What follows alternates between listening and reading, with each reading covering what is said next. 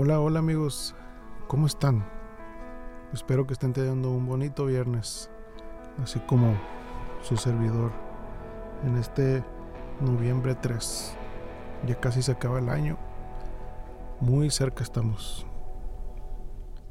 En Mateo 11:28 dice, vengan a mí todos ustedes que están cansados y agobiados, yo les daré descanso. Hola, mi nombre es Gerson Orozco y te doy la bienvenida a mi podcast Imperfecto. Gracias por conectarte, gracias por abrir tu oído y espero que la palabra de hoy te llegue y te ayude a reconocer a Jesús como tu descanso. Cuando Jesús hablaba siempre fue muy intencional con sus palabras él nunca decía algo sin su significado.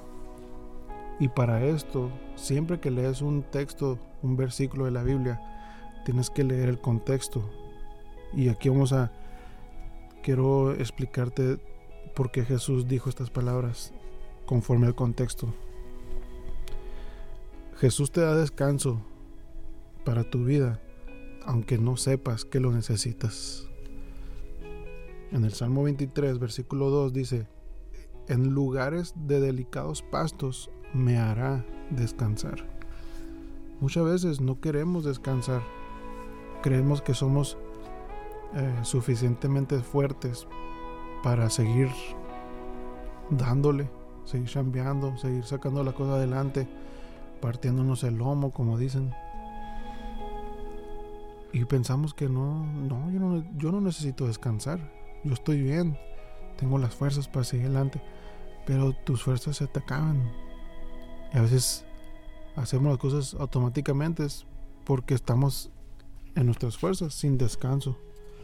Pero cuando vienes a Jesús, lo primero que Él hace es darte descanso de todas las cosas que llevas cargando por años.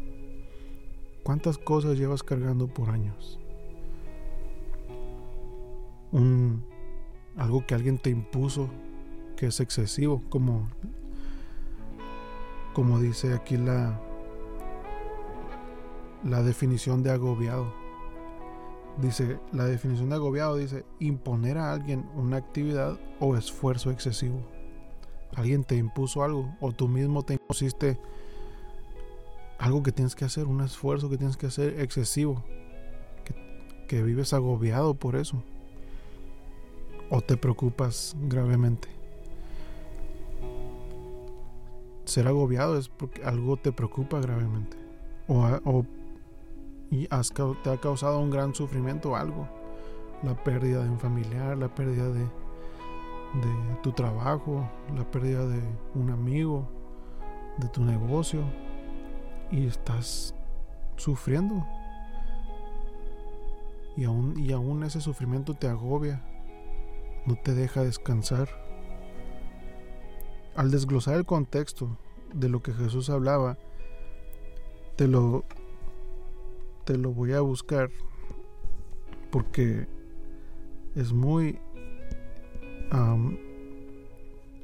es muy vital es muy importante cada vez como les dije cada vez que leamos algo de la Biblia tenemos que leer el contexto siempre porque nos explica a más a fondo lo que, ese verso está hablando, pues. Entonces, en Mateo 11, en el versículo 25 dice, en aquel tiempo Jesús dijo, Te alabo, Padre, Señor del cielo y de la tierra, porque habiendo escondido estas cosas de los sabios e instruidos, se las has revelado a los niños. Yo me quedé, ¿por qué dice que se lo reveló a los niños? Y esa, esa palabra niños es solo una, eh, una referencia, porque en otra, en otra versión dice, se lo ha revelado a los que son como niños. Es referencia a la gente que no son sabios o instruidos, o gente que ha estudiado, pues. Porque en aquel tiempo había gente que se creía que sabía muy bien la ley, que sabía muy bien lo que lo que Dios demandaba del pueblo de Israel. Y cuando Jesús vino a, hablarles, mostraron todo lo contrario. El Espíritu Santo me enseñó a través de este pasaje que la gente sabia o instruida es esa gente que sabe mucho o que dice saber mucho. porque hay mucha gente así, ¿no? Y que piensa que porque ya sabe mucho o todo, no necesitan la revelación de Dios. Pero Dios en su voluntad perfecta reveló estas cosas a los que pensaban que no sabían mucho, o los que piensan que no saben nada, o los que dicen, ah, es que yo no estudié, ¿cómo Dios me va a decir a mí esas cosas?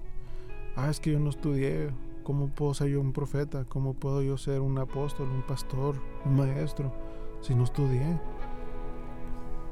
O pensamos que los pastores que tenemos ahorita son muy estudiados. No, dice, y lo dice el verso, ese era fue el verso 25, el, el 26 dice, sí, Padre, tú revelaste esa cosa a los niños porque esa fue tu buena voluntad. Por su voluntad, Él reveló estas cosas a los que, porque también un niño, es un, tú le dices algo a un niño, por ejemplo, yo tengo tres hijos, y yo le explico algo a mis hijos, a Gerson especial porque él es el más grande y ya va a la escuela y entiende cosas. Y lo toma como la verdad más, más sólida que jamás le he explicado. Y porque así trabaja el cerebro de los niños, pues por eso también dice la palabra de Dios que debemos aceptar el Evangelio como los niños. Porque para ellos es bien fácil creer algo. Entonces, y como el, Evangelio es por fe, es por creer en lo que no vemos. Y un niño te va a creer por algo que no ve, por solo que tú se lo contaste. Y por eso la voluntad buena de Dios fue revelárselo a los que son como niños. Y luego el verso 27 dice, mi Padre me ha entregado todas las cosas. Nadie conoce al Hijo sino al Padre, sino el Padre, perdón. Y nadie conoce al Padre sino el Hijo y aquel a quien el Hijo quiera revelarlo. Entonces, quien conoce al Padre por medio del Hijo es porque el Hijo le reveló al Padre. Y como te digo, a veces le cuentas algo a un niño y él te cree porque ya tú se lo revelaste y te va a creer y, y conoció esa área que tú le enseñaste. Y así es con Dios. Él nos reveló Jesús el Hijo nos reveló al Padre. Porque fuimos suficientemente humildes para aceptar el Evangelio. Porque alguien que sabe mucho o que dice saber mucho, no necesariamente a veces son humildes, muchas veces son orgullosos y no aceptan la verdad del Evangelio. Creen saber más que Dios, creen saber más que la Biblia. Y una pregunta que yo me hice es, ¿qué les reveló? Porque dice que a estos les reveló, a los que son como niños, les, reveló. Y, las cosas que Jesús reveló, aparte del Padre, es el amor de Dios, de que Dios nos ama, el arrepentimiento, el juicio contra el pecado los que creían saber estas cosas demostraban lo contrario, como dije ahorita. Muchas veces, o en esos tiempos, mejor dicho, la gente pensaba que ya conocían la ley, ya sabían lo que era bueno y malo, y no venía alguien más a decirme que me faltaba eso, que me faltaba conocer al Padre, pero no lo conocían, pues. Y esas cosas, en, si lees todo el capítulo, ahí Jesús lo explica, pues. le dice a, los discípulos de Juan el Bautista, miran todo lo, miren todo lo que estoy haciendo. Los ciegos miran, los cojos andan, los muertos son resucitados. Ve, cuéntenlo eso. Y lo más abajo les cuenta del juicio contra el pecado. Todas esas cosas les reveló. Y sigue hablando Jesús de que Dios le entregó todas las cosas. Él es dueño de todo, de todos. Pero lo más importante es que Dios solo es revelado a quien el Hijo decide, decide revelárselo. Por, por, eso que te digo la humildad. Cuando nosotros, o sea, venir a Cristo es, es algo de humildad. Alguien orgulloso no, no va a decir, no va a aceptar a Cristo. No va a decir necesito un Salvador. No va a decir estoy muerto en mis delitos y pecados, necesito que me salven. Porque piensa que está bien. Pues como ya sabe mucho, como ya tiene orgullo, piensa que está bien y que no necesita salvación. Y cuando el Hijo te revela al Padre, es ahí donde está el descanso. Porque solo en Él, solo en Jesús, hay vida y libertad. Por eso David dijo eso en el Salmo 23. En lugares de, delicados pastos me hará descansar. Jehová es mi pastor y nada me faltará, dice el primer versículo. Y lo dice, y en lugares de, delicados pastos me hará descansar. Junto a aguas de reposo me pastoreará. Confortará mi alma. Me guiará por sendas de justicia por amor de su nombre. Aunque ande en valle de sombra y de muerte, no temeré mal alguno, porque tú estarás conmigo. Tu vara y tu callado me infunden aliento. Aderezas mesas en presencia delante de mí, en presencia de mis angustiadores. Unges mi cabeza con aceite mi copa está rebosando. Ciertamente el bien y la misericordia me seguirán todos los días de mi vida, y en la casa de Jehová moraré por largos días. Salmo 23. Si tú ya estás cansado y agobiado de saber mucho y no tener descanso, de que aunque sabes, te sabes toda la Biblia, te sabes todo lo que lo que pasa a tu alrededor, sabes cómo mover aquello, sabes cómo hacer esto, pero no, pero sigues sin descanso. Y solo hay un descanso. ¿De qué te sirve saber tantas cosas y no sabes descansar? O piensas, pues ya, yo no sé mucho, no tengo estudios, pero cargas con las cosas que no puedes o cargas con las cosas que no tienes. Quieres aquello, quieres esto. O por qué no, por no tengo aquello. ¿Por qué no estudié? Son cargas. O cargas que nos pusieron los papás, o los abuelos, la familia, o los amigos, o el trabajo. Hay muchas áreas que podemos eh, profundizar. Pero el punto aquí es que tanto los sabios e instruidos como los que son como niños necesitan descanso. A estas dos personas, este dos tipos de personas, Dios llama a descansar, pero solo cuando deseas conocerlo. Y Jesús, el Hijo de Dios, te revelará al Padre. Y luego el versículo 28 Dice, vengan a mí, es el verso del tema de hoy. Vengan a mí todos ustedes que están cansados y agobiados, yo les daré descanso. Carguen con mi yugo y aprendan de mí, pues yo soy apacible y humilde de corazón. Lo que les venía diciendo.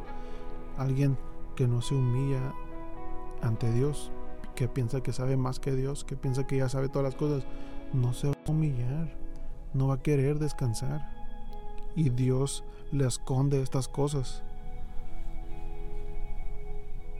Dice, soy apacible y humilde de corazón y encontrarán descanso para sus almas, porque mi yugo es suave y mi carga es liviana.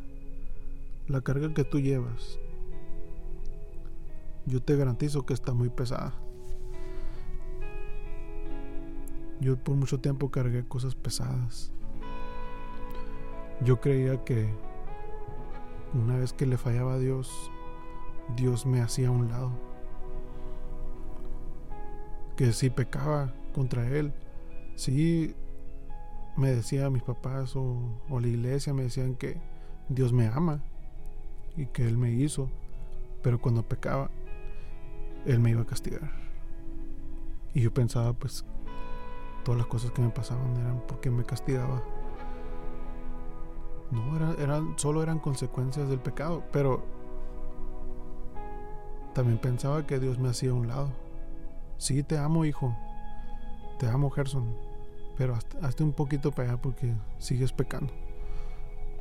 Y Jesús es todo lo contrario. Él solo quiere darme descanso. Y cuando le di mis cosas, cuando le di mis pensamientos y mi corazón, yo descansé. Yo ahora vivo libre. La verdadera libertad está en Jesús. Así que si tú estás cansado y agobiado, ven a Jesús. Él te dará descanso. Él te hace descansar. Aunque creas que no lo necesitas, aunque creas que, que tú puedes solo o sola, Él te hace descansar. Voy a orar por ti. Señor, en este momento te pido, Señor, por Él, por ella que están escuchando este podcast. Dale descanso, Señor. Entra en su corazón y enséñale el descanso de su alma, de su mente, de sus pensamientos. Que nos podamos humillar, Señor, ante ti para entregarte nuestras cosas, para tener descanso. Necesitamos tu descanso. Ese descanso que nos da fuerza para seguir con una vida cercana a ti donde tu misericordia me sigue, donde el bien me sigue, y que en tu casa moraré por largos días. Gracias Señor por tu amor, gracias por amarnos con nuestras cosas, con nuestros pecados, a pesar de cómo somos, nos sigues amando y nos quieres dar descanso. Gracias Señor. Amén. Espero que haya sido bendición para ti estas palabras. Te bendigo en el nombre de Jesús y que tengas un excelente fin de semana. Bendiciones.